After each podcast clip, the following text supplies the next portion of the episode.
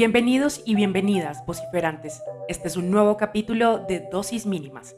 Mi nombre es Natalia Quintero y estoy encantada de volver a estar con ustedes para narrarles la segunda parte de En qué creo de Emma Goldman.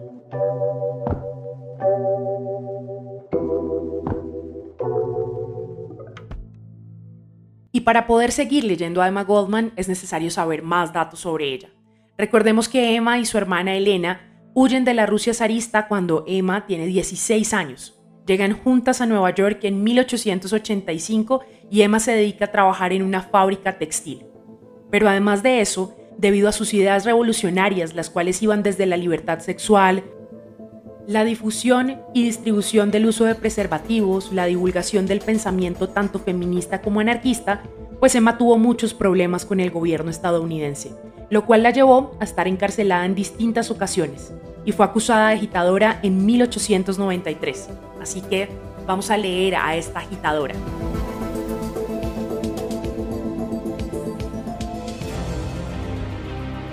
¿En qué creo? Parte 2. Respecto del militarismo. No debería tratar este aspecto de manera independiente, en tanto tiene más que ver con la parafernalia del gobierno, si no fuera porque aquellos que más vigorosamente se oponen a mis creencias al representar en última instancia el poder son los apologistas del militarismo. De hecho, son los anarquistas los únicos verdaderos defensores de la paz, las únicas personas que claman para frenar la creciente tendencia del militarismo, que está transformando rápidamente este, tradicionalmente país de la libertad, en una potencia imperialista y despótica. El espíritu militarista es el más despiadado, cruel y brutal que existe. Promociona una institución mediante la cual no necesita ni siquiera fingir una justificación el soldado, como ha indicado Tolstoy, es un asesino de seres humanos. No mata por amor, como podría ser el salvaje, o por pasión, como ocurre con los homicidas. Es una herramienta mecánica, de sangre fría, que obedece a sus superiores militares. Está predispuesto a rebanar una garganta o a echar a pique un navío al dictado de sus oficiales, sin saber el por qué, o tal vez solo importándole el cómo. Me confirma esta afirmación nada menos que una lumbrera militar como el general Funston. Cito el último artículo del New York Evening Post del 30 de junio que trata el caso del soldado William Buwalda, que ha provocado una conmoción a lo largo de todo el noroeste. La primera obligación de un oficial, un recluta, decía nuestro noble guerrero, es una incuestionable obediencia y lealtad frente al gobierno al cual ha jurado fidelidad. No existen diferencias ya sea que él apruebe o no tal gobierno. ¿Cómo podemos armonizar el principio de una ciega obediencia con el principio de la vida, la libertad y la búsqueda de la felicidad? El mortal poder del militarismo no ha quedado tan eficazmente demostrado hasta el momento como con la reciente condena por un consejo de guerra de William Buwalda de San Francisco, compañía A, ingenieros, a cinco años en una prisión militar.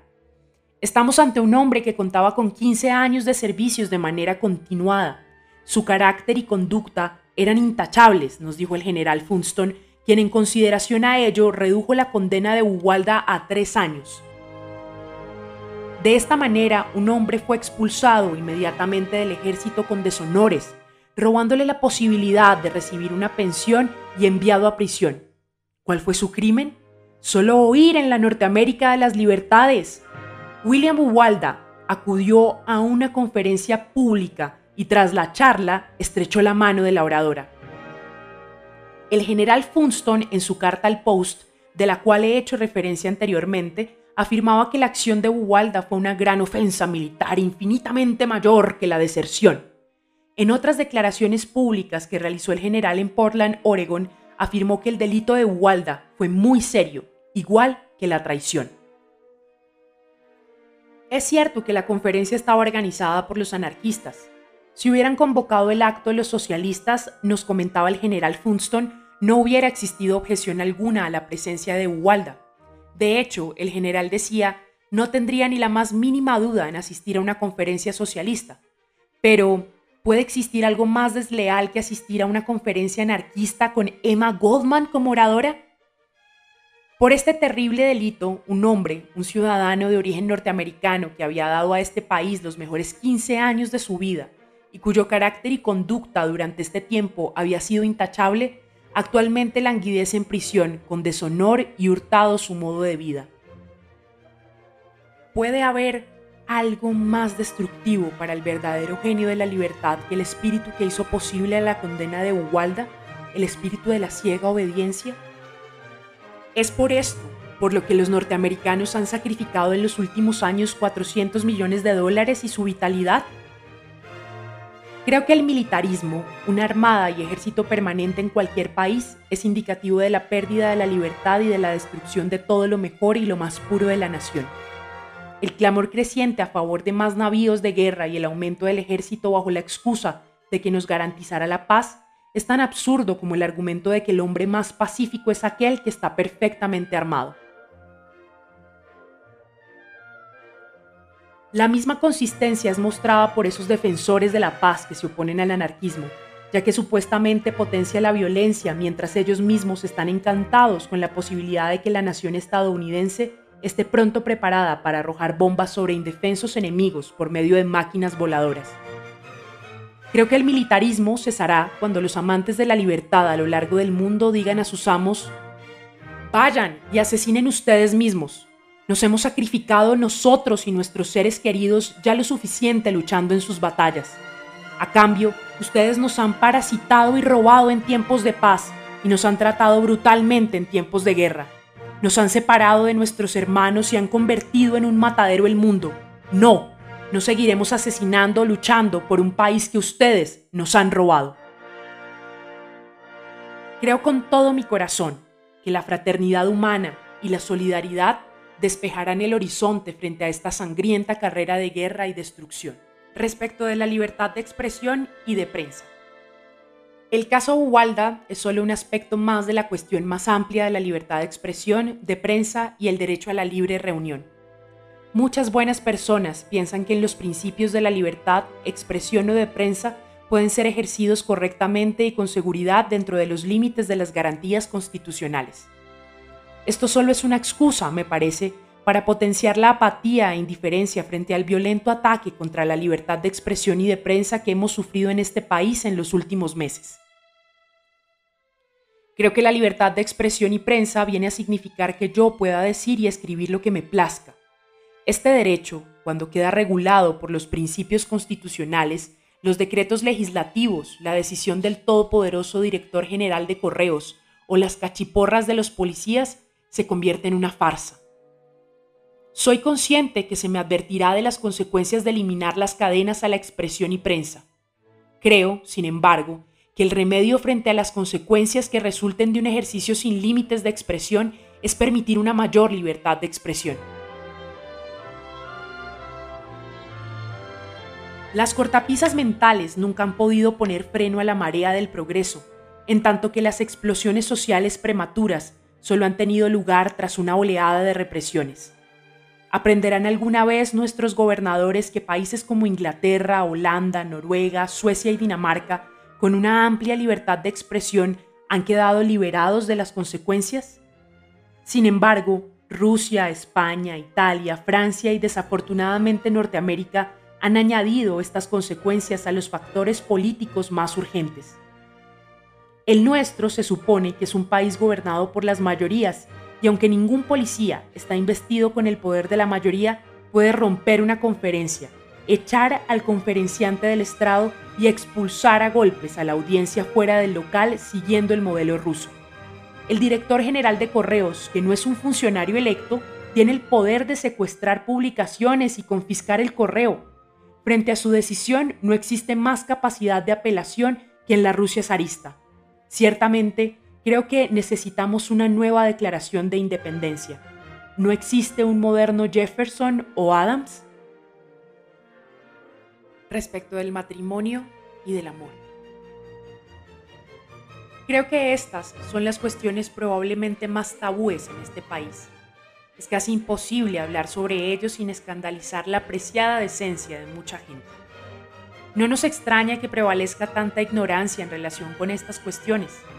Solo un debate abierto, franco e inteligente podrá purificar el aire del histerismo, de tonterías sentimentales que amortajan estos aspectos vitales, vitales para el bienestar tanto individual como social.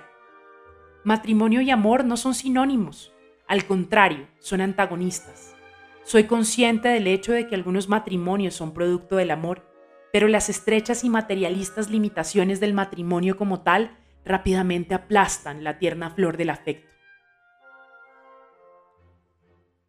El matrimonio es una institución que posibilita al Estado y a la Iglesia unos ingentes réditos y unos medios para fisgonear esa fase de la vida que las personas inteligentes desde siempre consideran de su propia incumbencia, sus asuntos más sagrados. El amor, que es el factor más poderoso de las relaciones humanas, desde tiempos inmemoriales ha desafiado todas las leyes hechas por los humanos y ha roto los barrotes de los convencionalismos de la Iglesia y la moralidad. El matrimonio suele ser simplemente un acuerdo económico que asegura a la mujer una póliza de seguro de por vida y al hombre una perpetuadora de su clase o una bonita muñeca.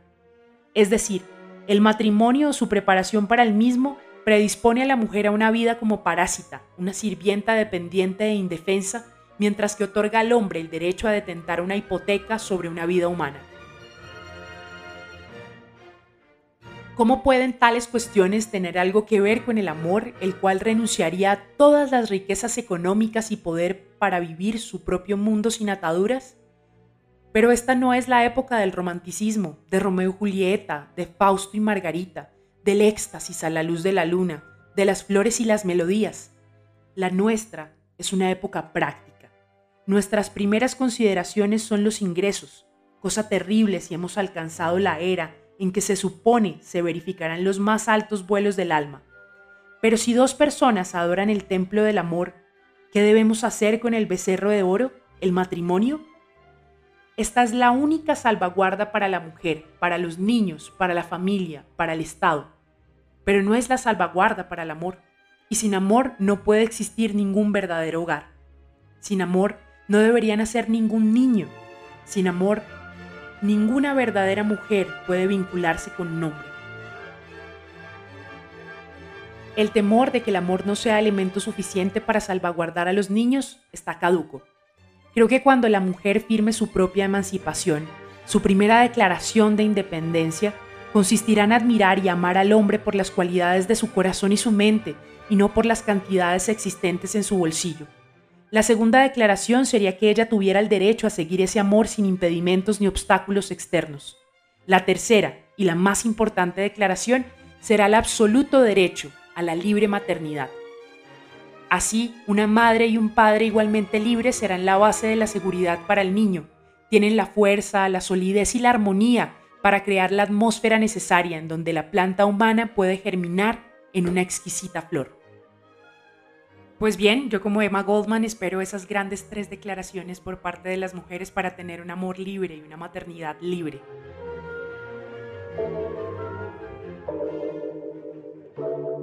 Espero que les haya gustado esta segunda parte de En qué creo de Emma Goldman. Recuerden dejarnos sus comentarios en nuestro correo electrónico y seguir conectados a Vociferantes. Hasta la próxima.